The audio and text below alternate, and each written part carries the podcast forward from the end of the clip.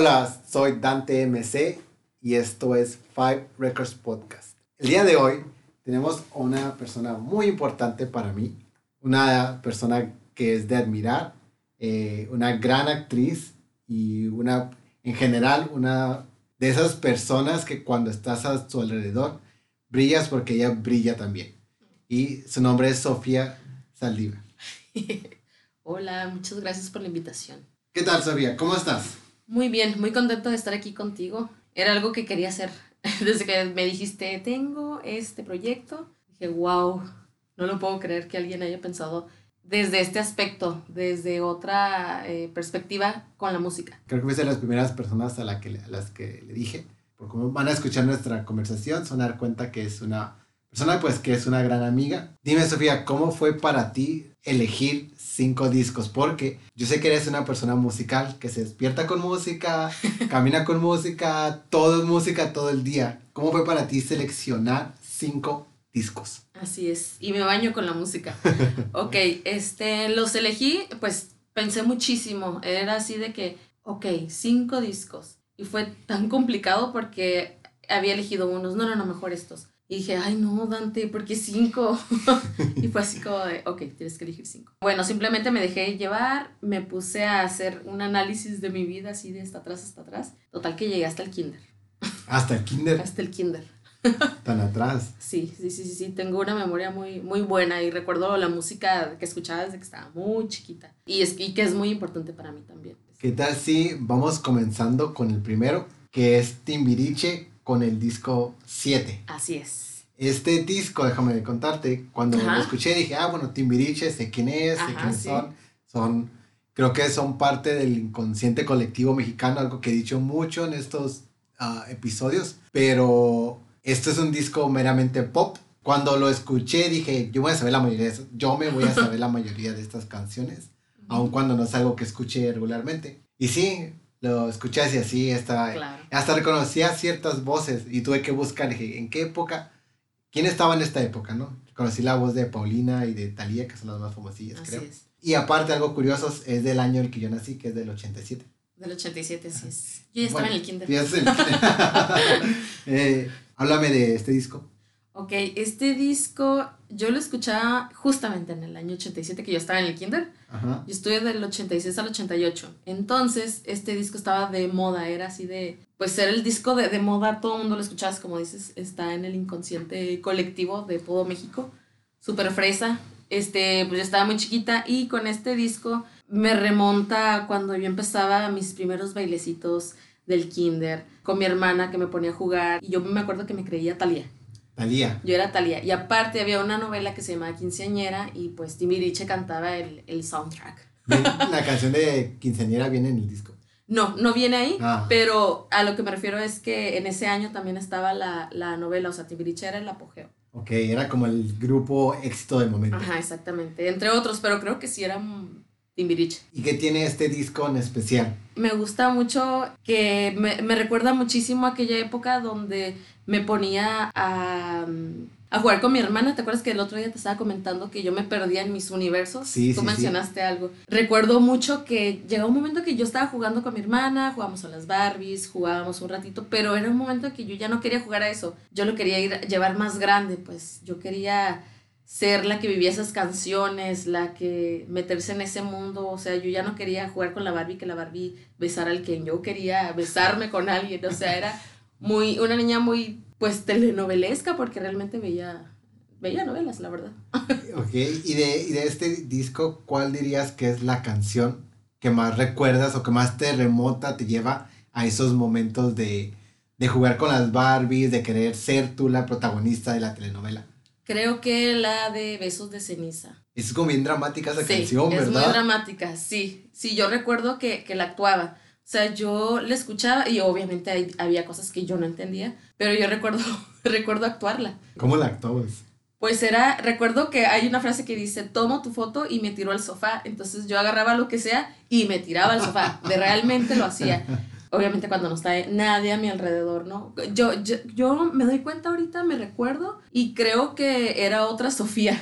¿A qué te refieres con eso? Sí, era como más, este, me dejaba ser como esa Sofía artística, por así decirlo. Sí, este, actuaba, algo quería yo hacer, no sé. Pero creo que eso es parte de ser niño, el hecho de que no estamos contaminados por las ideas que nos van metiendo en la sociedad, que el impulso es instantáneo, ¿no? Queremos aventarnos al sofá, nos aventamos al sofá, queremos decirle algo a una persona, se la decimos, ¿no? Sin dar el darnos cuenta de que puede ser dañino, que le puede molestar, ¿no? Así es. Pero algo a lo que me refiero es, por ejemplo, yo era una niña de cierto modo tímida, pero cuando sonaba una canción, algo que me gustara, alguna actividad artística para poder, ¿cómo poder decirlo? Para poder ser parte de algo que, por ejemplo, en el kinder, van a bailar tal cosa, ¿no? Entonces, este, yo, yo levantaba la mano, me tienes que hacer un vestuario de Adelita porque voy a bailar esto. O del jarabe tapatío, entonces ahí estaba mi mamá en frega haciéndome el vestuario y todo, ¿no? En ese aspecto sí era yo muy, este, abierta, me gustaba, pero siempre fui una niña muy, este, tímida. Y, qué curioso. Y algo insegura. qué curioso que digas eso, porque bueno, a ti te conozco en teatro. Ajá, sí. Eh, compartimos varias obras, varios intentos de creación de, de escenarios. Justo hace poquito hablaba con, con unos compañeros, unos amigos, y decíamos que las personas que tendemos a estar en algún momento en un escenario o que nuestro, nuestra pasión, como es el teatro, la música, y que resulte estar, que nosotros tengamos que estar frente a muchas personas, tendemos a ser muy tímidos. Como, ah, híjole, no, pero cuando estamos en el escenario es como, no, aquí sí pertenezco, ¿no? Aunque, digo, hablo hablando por mí, no, no es como que yo sea el gran actor, ¿no? Pero hay algo, hay algo de estar ahí que dices, aquí pertenezco por más tímido o tímida que seas. Así es. Sí, este era un, lugar donde era totalmente yo, donde podía ser. O sea, no era que alguien me lo prohibiera o, algo así, porque jamás sucedió, pero sí me sentía yo con esa libertad y me divertía muchísimo, era algo que disfrutaba mucho.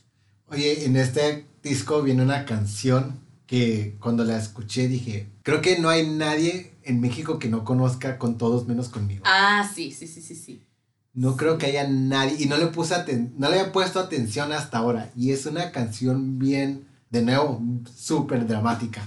sí, me gusta mucho esa canción también. Con todos menos conmigo. Con todos, y eh, fue tanto que pregunté a la gente, bueno, ¿cuál es tu recuerdo de con todos menos conmigo, no? Y varios sí me decían como, este, pues mis primos bailándola, o no sé, alguien me dijo, alguien me hacía lo mismo, mi novio se besaba con todos menos conmigo, yo como, ¿qué pedo, no? Ajá, sí, sí, sí, bueno, hasta podía, podría aplicarla este, unos cuantos años atrás esa canción también, con todos menos conmigo.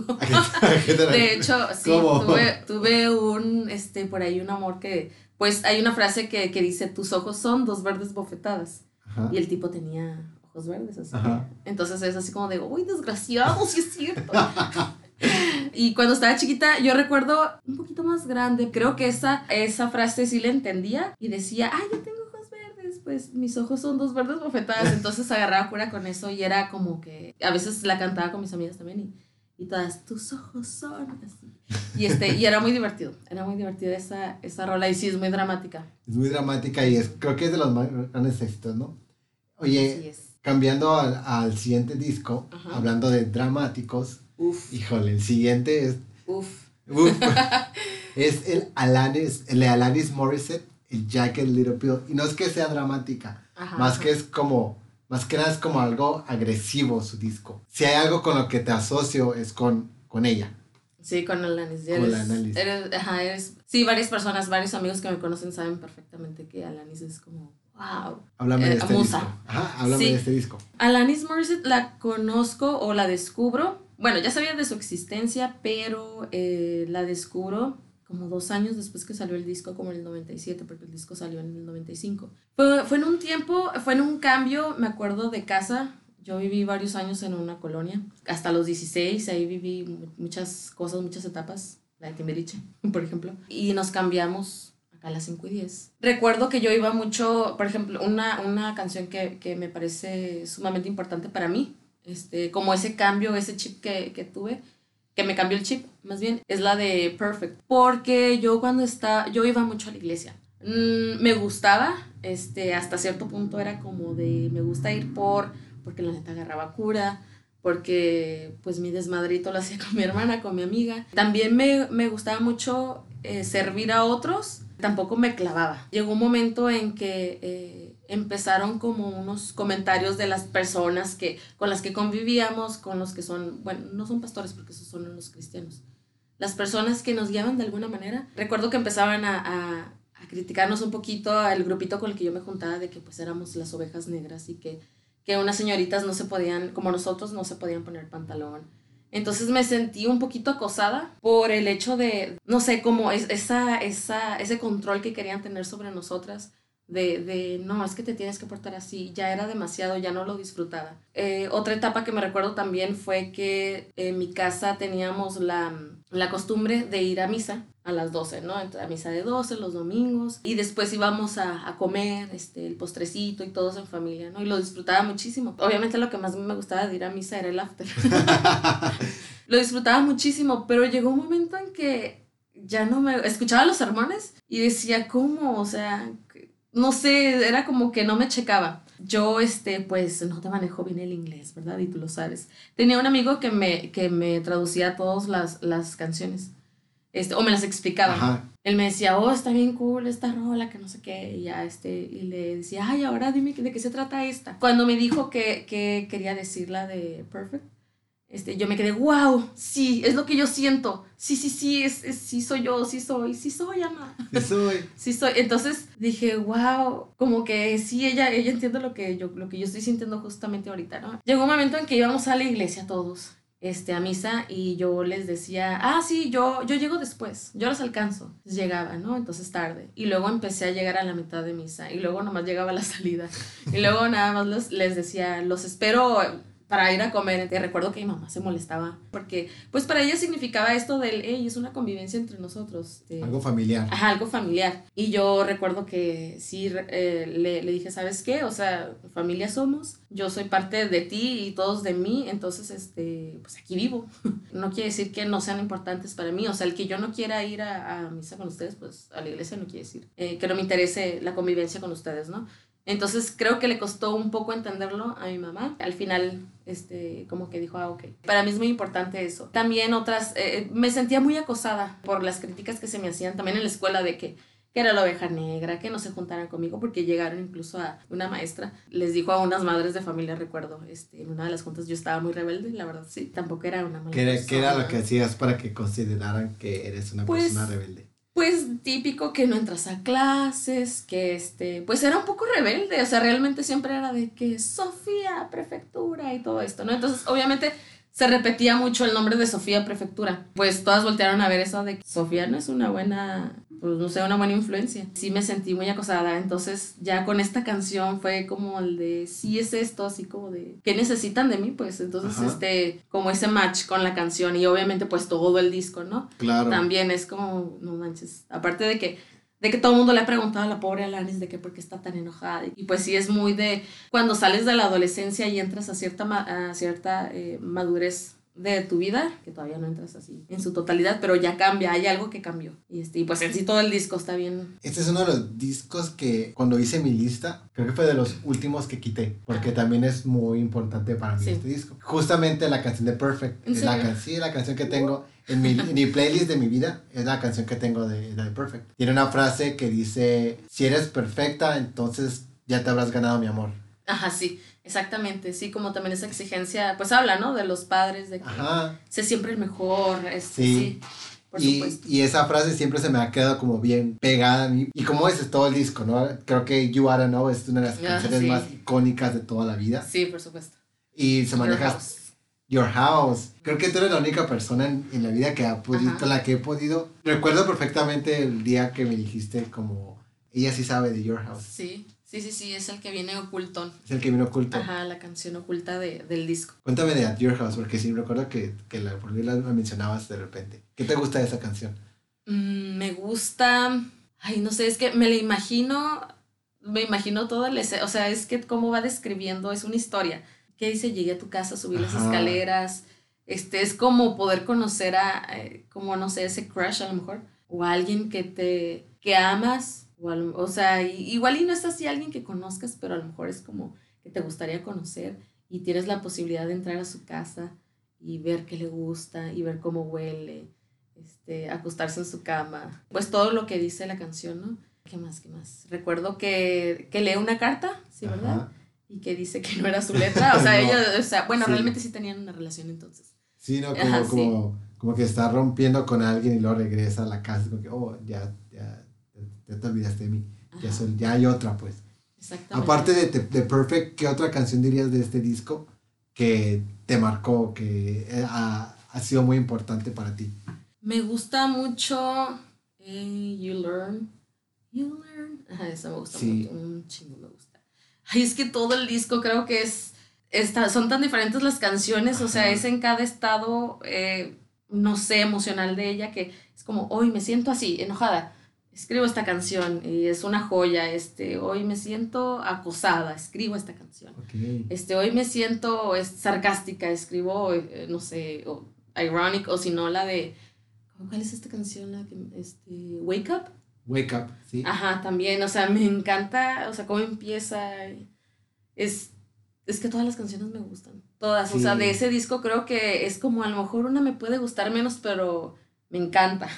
Sí, creo que sí, como dijo al inicio, ¿no? Este es el disco con el que te asocio perfectamente. Y más que nada también con Alanis. Sé que es una de tus artistas favoritas. Es. es artista. Sí, yo creo que sí, es mi artista favorita, es una mujer que la admiro mucho porque creo que ha vivido sus etapas, eh, las etapas de su vida, las ha recibido también, o sea, es decir, es una mujer que ha vivido todas sus etapas en su momento, así como de, vivo mi adolescencia, la abrazo, la disfruto, la, la, la siento, la vibro, me duele, la supero, lo que viene. Hasta que se convierte en la mujer que es ahorita. En la, en la mujer que es ahorita, exactamente. es como hoy hasta cierto punto, por utilizar una palabra muy de moda, está muy zen, muy centrada. Exacto. Y ya sabe, como dices, no, ah, tuve que vivir esto, lo, tuve, lo viví como lo tuve que vivir, hasta ahorita ya, como aceptando sus etapas. Exactamente. Digo, y la gente obviamente esperaba seguir escuchando estas canciones de, de rabia y de dolor y de enojo.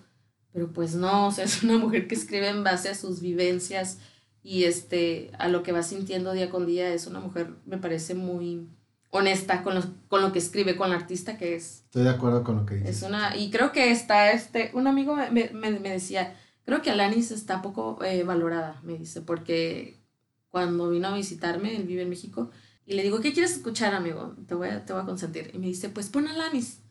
Y yo, bueno. lo que pidas. pues ok. y ya este, la puse y como que le puso más atención un poquito de, del usual. Y me dice, wow, creo que está poco eh, valorada me dice. Y yo, creo que sí te apoyo con tu idea, creo que sí. Este, sí, o sea, cada, mucha gente me dice, sí, sí, está suave, sí, pues ironic. Y yo así como, ah. Yo creo que ese es el problema. Sí, hay más. Creo que ese es el problema cuando haces un disco tan bueno y tan, y no tanto tan bueno, que se vende tanto, que la gente espera solamente lo mismo. Y cuando a lo mejor su música sí tiende a tener sonidos similares porque es rock al final del todo el día, pero las letras son distintas porque va escribiendo de acuerdo a su propia experiencia, como dices.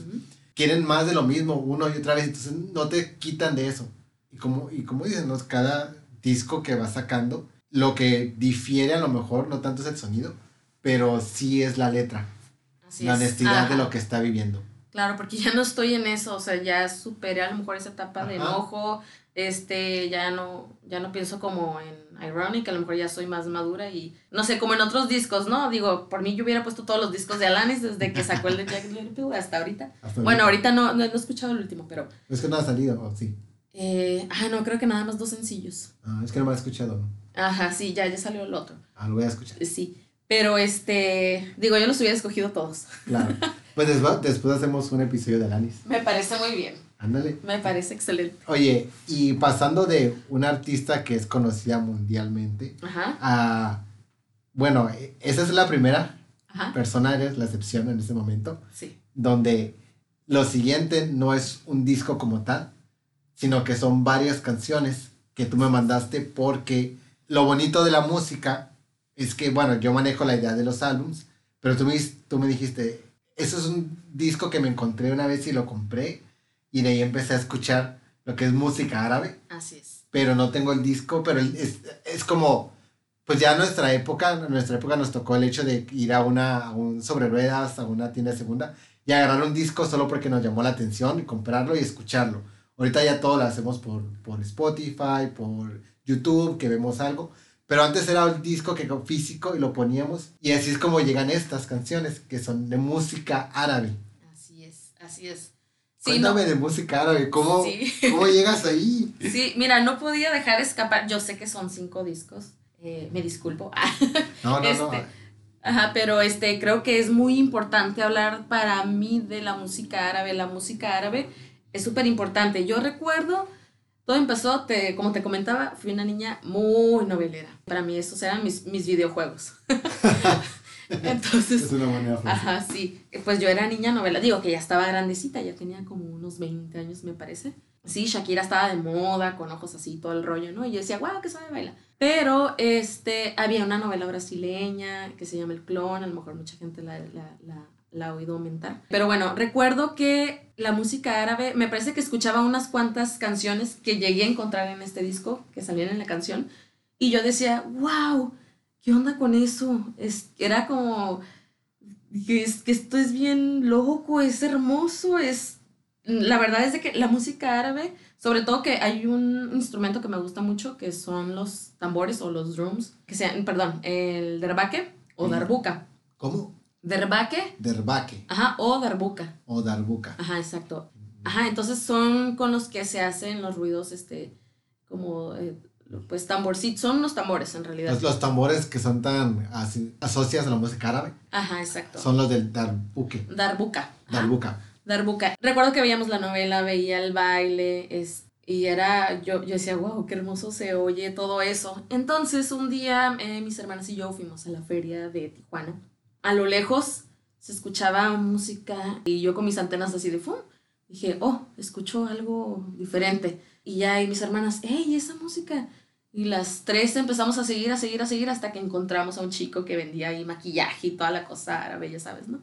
Delineadores y etc. Había música también. Una, este, ¿cómo se llama? Un disco y tenía un, un camello. Dije, wow, no lo llevamos. Así, recuerdo que llevamos muy poco dinero entonces dijimos, no, pues el disco. Yo creo que nos fuimos, nos estuvimos un ratito y llegamos a la casa y lo pusimos. Y, yo recuerdo que, que nos poníamos a bailar, no sabíamos nada de danza, entonces, este, que ahora la danza árabe en mi casa es muy importante. Mis hermanos, este, son bailarines. Eh, mi hermana, sobre todo, este, dentro de su comunidad, de la comunidad de, del belly dance, es pues una bailarina importante. Fue por este gusto de, de la música árabe y hasta la fecha la seguimos escuchando. Yo tengo en mi celular, puedes encontrar música árabe. Es un mundo, es un mundo de, de, música. Aparte que cantan diferente, a mucha gente le, le, da risa, obviamente, ¿no? Porque no es como dices, esto es diferente, no es convencional, pero también es muy interesante y es muy atractivo escucharlo y sobre todo que cuando yo escucho la música árabe la siento así, es sensorial totalmente. Bueno, toda la música, ¿no? Pero es como me prende, me pone de buenas, es cuando dices sensorial, ¿en sí a qué te refieres? Que siento que entra, es como, no sé, es una conexión, no sé cómo decirlo. Creo que es, pues por todos mis sentidos, obviamente creo que toda la música, pero la música árabe en especial es, no sé, me dan ganas de, de, bailar. Hay, hay música que, que me pone en un estado a lo mejor más relajado y todo. Pero la música árabe realmente sí me pone de buenas, me pone en otro mood. Creo que es la primera vez que en mi vida escucho música árabe poniéndole atención solamente fueron cuatro o cinco canciones las que me enviaste. Ah, cuatro. Cuatro. Y lo que percibí es, pero en general como algo que se repite creo que algo como muy dramático. Sí, sí. Muy sensual, pero a la vez hipnotizante. Sobre todo con los ritmos, era como me jalaba a un estado de conciencia distinto, tal vez porque era la primera vez que lo escuchaba, pero le puse atención, dije, a ver, quiero escuchar bien esto, que me, digo, no, me jalaba como a esta idea que, que, hemos compartido, donde uno se empieza a imaginar cosas y empieza a centrar, meterse en ese mundito que crea y empieza a ver todo. Entonces, sobre todo con las dos, me mandaste dos con letra y dos instrumentales. Sí. Las, la de Raúl Ferrando y la de Wassam Faraón. Es un drum, creo que son tambores, ¿verdad? Son tambores. Sí. Y... Ese es el derbaque o derbuca. Ok, ah, pues eso sí me estaban como, me estaban viajando, ¿eh? Sí. Sin necesidad oh, de sustancias. sí, no necesita, es que no necesita realmente. Ah, ahora, cuéntame de estas canciones. Porque ahora que son cuatro, vamos a aprovechar para hablar de ellas. Ah, ok, sí. La de eh, Raúl Ferrando, Ferriando, algo así. Él es brasileño, es un compositor brasileño. Esa, em, eh, hay muchos estilos este, dentro de, de, de, la música árabe. Muchas se utiliza para específicamente o especialmente más bien este, para las bailarinas. Ok. Ajá, entonces este, hay unas que no se pueden bailar tanto porque te mandé un pop, una balada pop. Que sí, la de, bueno, la de Fadel. Fadel Shaker. Ajá, ya que me dijiste, esas tienen que estar en mi top. Sí, esa es una, es una balada romantiquísima. Sí, busqué la letra. Sí, la buscaste. Sí, Ay, pensé que te la había mandado subtitulada. No, pero... La, pero la busqué y la traduje. Sí. Y sí era como bien de te doy todo. Te doy, sí, así es. Ajá, esa me gusta mucho, esa estuvo de moda hace como 10 años. No sé, yo sin conocer la letra, había una, había una palabra que incluso creo que sí como identifiqué, como que la asocié, dije, significa tal cosa.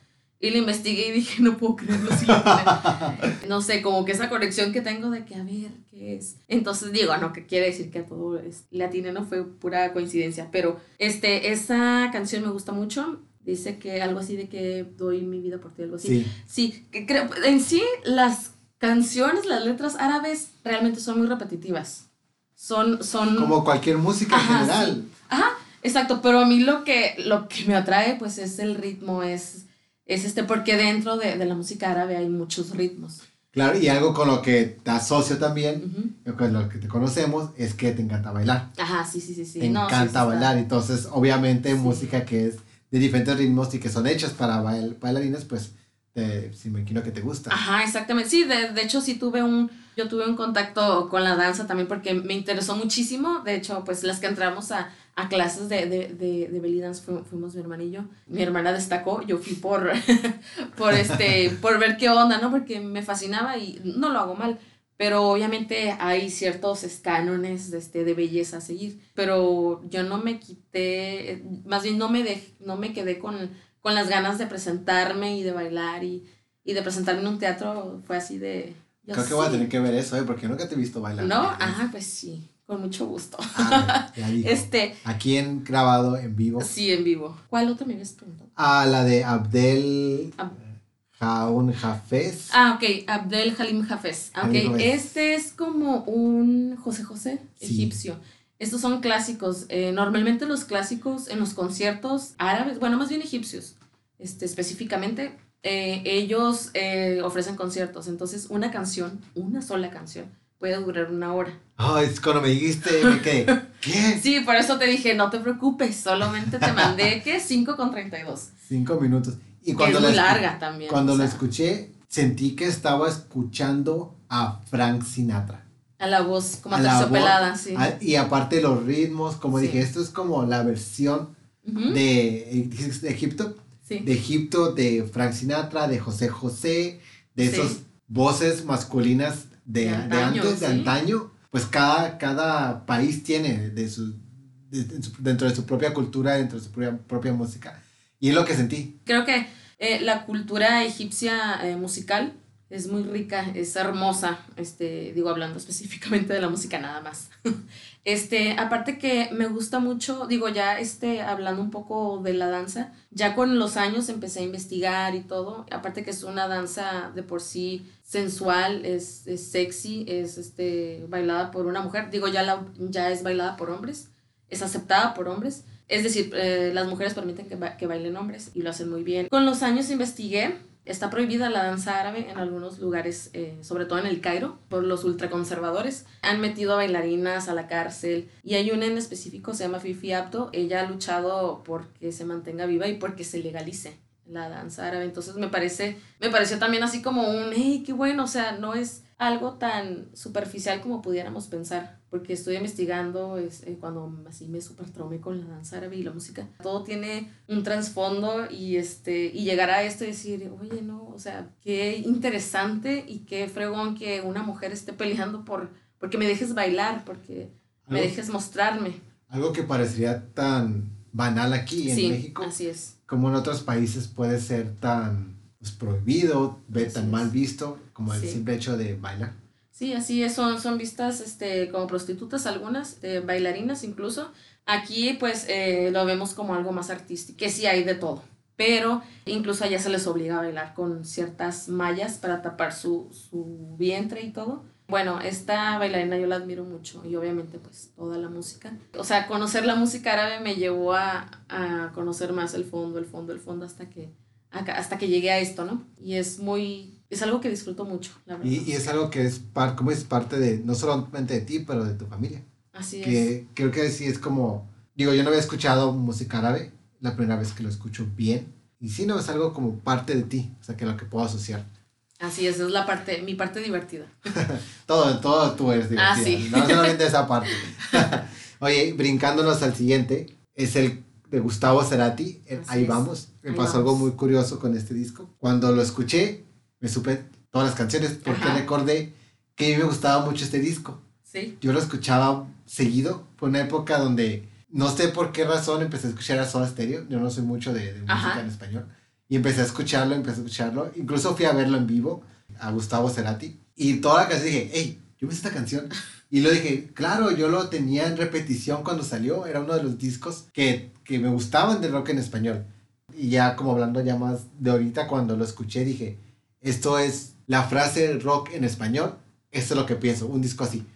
como, el de, como este disco de Gustavo Cerati. Cuéntame de ahí vamos. Yo a Gustavo Cerati realmente no lo escuchaba. Eh, Soda Stereo, pues obviamente porque pues las influencias de, de, de, mi tío, ¿no? Que él escuchaba rock en español, este, pues en inglés también y todo.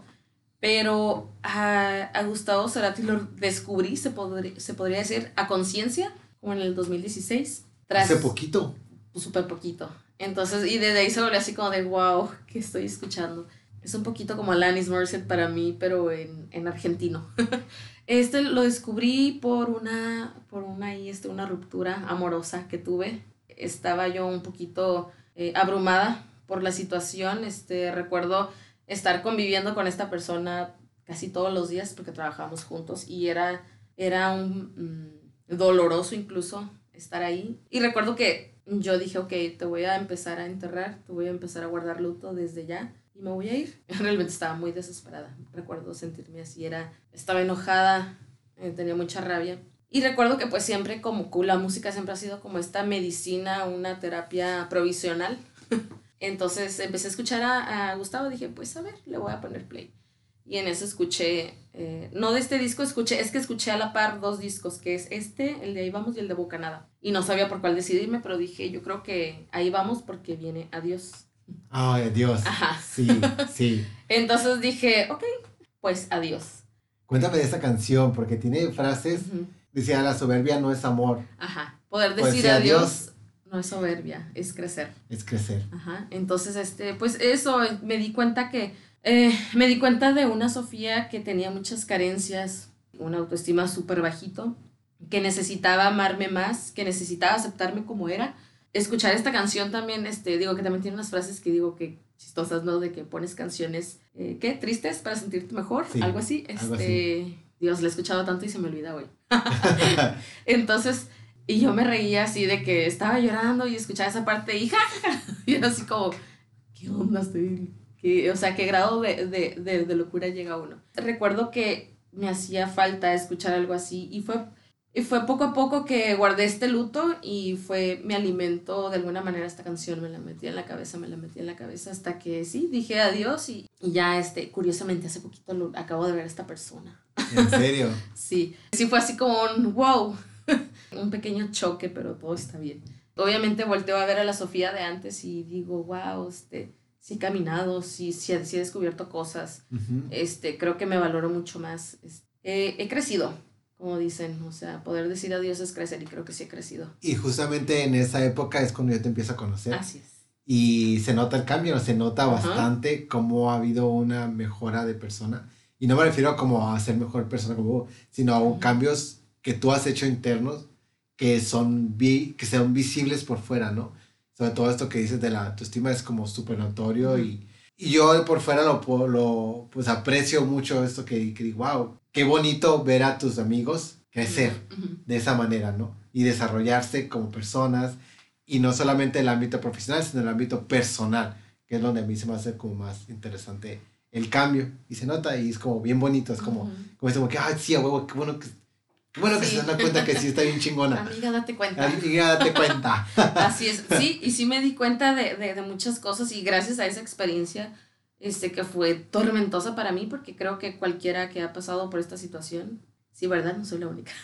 No, no eres la única. Este, pues, no sé, se siente como, me sentía como loquita, este, desesperada, me daba coraje, me daba de todo en un solo día. Y la verdad, sí, sí vi mi crecimiento y también agradezco esa experiencia porque también si no fuera por estas experiencias, por estas personas que se cruzan en nuestro camino, creo que, que, que no llegaríamos a nada. A nada. Pues se lo agradezco, amé a esta persona, pero muchas gracias ya Dios. Entonces, ahora estoy, pues estoy contenta, la verdad, con haber conocido, haber disfrutado en ese momento, pero es bien complicado decir adiós y el despegarse me di cuenta como de eso de que, porque somos así, porque tenemos este apego, porque no podemos decir, ok, se acabó, adiós. Pero no, no es fácil. No, no lo es. Pero bueno, ahí estuvo mi, mi, mi superterapia con Gustavo Zarate. con adiós. Con adiós. Y de este disco, ¿qué otra canción te ayudó en ese momento? Que fue de soporte, de apoyo para conllevar esta, esta estructura, este, este duelo. La de crimen. La de crimen, me imaginé que crimen. Es, yo ligaba mucho crimen, adiós, puente, pero esto está en otro, en otro disco. Crimen, obviamente, pues esta, esa agonía que, que sentía, que dice la canción, la espera me agotó, no sé nada de voz. Ay, era así como la primera vez que lo escuché dije, wow, así de, me mató. Este, esa frase sí está tiene una frase también que dice, y si no olvido, moriré. Moriré, exacto. Y otro crimen quedará sin resolver. Sin resolver, exactamente. Y entonces, ajá, fue, fue parte de mi terapia el, el, no sé, es que es como sanador, Cerati. Para mí este disco fue, fue como, gracias, doctor Cerati. Claro, porque creo que, y lo he dicho en varios episodios, ¿no? Eso es el poder que tiene el, el arte y la música. La música. Y la música, porque a veces lo que los artistas están tratando de entender, aunque no sea el mismo, la misma situación, uno lo agarra y dice, oh, me está entendiendo, sabe lo que estoy viviendo y, y, capta con, con, una frasecita o con dos frasecitas, uno dice como que, chin, sí, él sabe, sabe, entiende, me conecto. Exacto, él sabe que pasé por esto. Ah, exacto. sí, exacto, como si fuera la única, ¿no? Es que uno, yo me sentí así como si fuera la única que estuviera viviendo e-, ese, ese momento de, de, tanto dolor. Y me acuerdo que decía, ¿cuándo se va a acabar? Ya, ya no me quiero sentir así, pero no, mijita, lo tienes que vivir. Exacto. Y lo tienes que sentir porque si no, no. Si no, se queda ahí. Ahí se queda, entonces, crimen. El crimen, claro. Oye, y el siguiente disco, el final, es uno, el de Frankie Valley in the Four Seasons, el Very Best.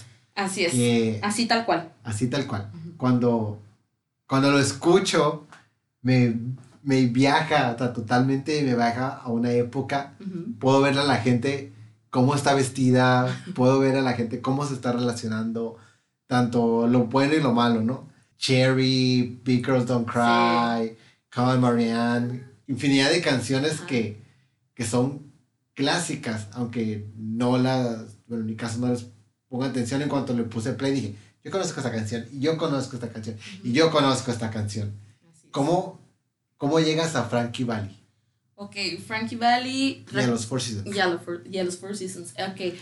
En algún episodio llegué a escuchar cuando vendían los discos de no sé cuántos por eh, 10.99 o algo así, ¿no? Entonces, este, creo que venían un pack de esos. Este, como varios discos que llegué a comprar. Y recuerdo que mi casa era de que, ok, ¿cuáles quieren? Escogen uno cada uno. Y justamente es eso, es un disco súper familiar, es un disco eh, totalmente de, de, de, de, mis lazos con, con mi familia. Estos, estas canciones, bueno, son puros éxitos, entonces así tal cual fue que lo compramos. Recuerdo que todas las canciones para mí representan eh, muchas películas que vi con mi familia, este Sherry, este Well Like a Man, algo así creo. Sí, Well Like a Man, sí, claro. Like Y Can Take My Eyes, of You. Estas canciones solíamos escucharlas en las carnes asadas, en las navidades, sobre todo en las navidades. Son muy importantes. Me recuerdan mucho a esa época de... Eran mm, los años maravillosos de mi familia. Es una familia que ya no existe como tal, es decir, eh, cambió un poco. Bueno, mucho. es una familia que ahorita está un poquito rota, pero estamos en este proceso de, de reconstruirnos otra vez, de, de recoger nuestros pedazos y, y, volverlos a pegar, que sabemos que no van a quedar igual, pero cada uno estamos en, en diferentes mundos, universos a lo mejor. Eh, pues es eso, representa mucho, eh, como fuimos como, como 20 eh, años de, de familia, que fuimos una familia, fue el segundo matrimonio de mi mamá, entonces este creo que vivimos cosas hermosas, pero como todo, pues este, son ciclos, ni modo, algo se rompe. Pues representa muchos años hermosos para mí, para mi familia. Y este, pues nada, lo recuerdo con mucho cariño. Y este es un hecho eh, reciente. Este, como puedes escuchar esto, se me quiebra la voz, entonces. Un poquito, sí. Sí, pero bueno, este disco es especial por esto.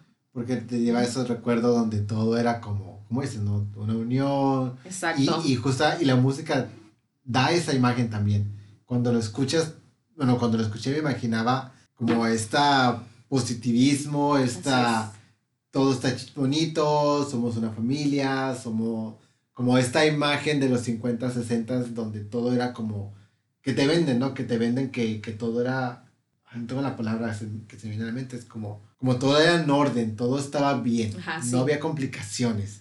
Sí, sí.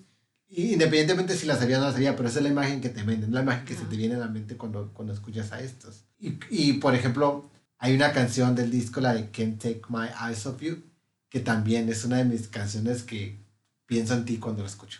Sí. Porque, ah. porque sé que te gusta, porque sé que te gusta y sé que es, independientemente de lo que, de la situación que estén viviendo en este, este momento, sé que la cargas de muchos años, pues, de, de toda la vida. Sí.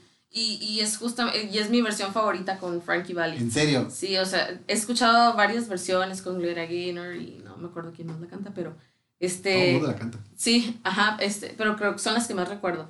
Entonces, pero mi favorita sí es con Frankie Valli. Es, cuando empieza, es hermosísima, o sea, los arreglos que tiene la canción. Sí, es una de mis canciones favoritas. También es una de mis canciones favoritas. Sí, pero así que de todos los tiempos, de toda mi vida. Sí, también de, la mía. tiene otra que... Hermosa. Tenía la de I Got You Under My Skin, pero voy a ser honesto, no me gustó la versión esta. Me gustó más la versión, me gusta más la versión de Frank Sinatra. Ajá. Y, pero... Esa casi no la recuerdo. Ah, bueno. Sí, o sea, le he escuchado el disco muchísimo, te digo, por muchísimos años, pero creo que sí saltaba unas cuantas. Sí, te voy a ser honesta. Que suele pasar. Pero aún así digo, es un disco que es un artista también muy clásico, muy que le llaman crooners en inglés, ¿no? Que es el tipo de que yo te decía que me recordaba la canción esta que, que dura una hora. Ah, sí. El cantante como este tipo de, de, de, voces.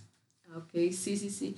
Sí, aparte que ya sabes que, que tengo un alma vieja, que me fascina la, la, música pues muy, muy antigua, el rockcito sesentero y todo esto. Pero también me gusta mucho escuchar la música 50, 60. Y bueno, dentro del disco también me gusta Sherry mucho. Un montón. y tiene una voz bien, particular, ¿verdad? Sí. Este, sí, no sé cómo lo hacía. Mm. Oye, Sofía, algo que noté en tus discos es que es súper ecléctico. Todos los discos son diferentes uno al otro. Si acaso los que se parecen más o menos son el de Alanis y el de Gustavo. Ah, sí. Pero fuera de ahí, todo era, un género musical diferente al otro, al otro, al otro, al otro, ¿no? Sí. Que se me hizo súper padre, súper chido, porque es, no sé, siento que, que, que, es parte de ti esta, mm, ¿cómo ponerlo? Como una, como no quedarte con lo mismo, como, como investigar, como que te gusta de todo y que al final eres una persona de mente abierta que le gusta agarrar de aquí y aquí y sin juicios de, de si está bien o no, o, no, simplemente te gusta. Ajá, así es. Es por el amor de, de escuchar la música, es el placer que me lleva. Es un placer espiritual escuchar música. Por eso descubrí tal vez la música árabe. Este, entre otra música, me gusta mucho la música de la India, este, la rumaní. Me gusta mucho, este, pero pues, este, no conozco muchos discos, pero así las canciones sí, sí es como que me gusta, me gusta investigar. Como los géneros, ¿sabes? Identificar el género del, país, claro. Sí, exacto, porque antes solía eh, confundir lo árabe con lo hindú, digo, perdón, con lo de la India pero ya no, ahora ya, ya, ya sé perfectamente cuál es cuál. Entonces, este, pues es obvio, ¿no? Este, un, un, oído que se va educando, que va reconociendo, que va aprendiendo. Y que solamente se, se logra con una mentalidad abierta de poder escuchar diferentes géneros de música. Como lo podemos ver en los, tus discos que son totalmente diferentes. Sí, totalmente diferentes. Ah, digo, a excepción de Alanis y, Gustavo que ahora sí, lo único que tienen en común, lo único que tienen en común es que es rock, pero fuera ahí también todo es muy diferente.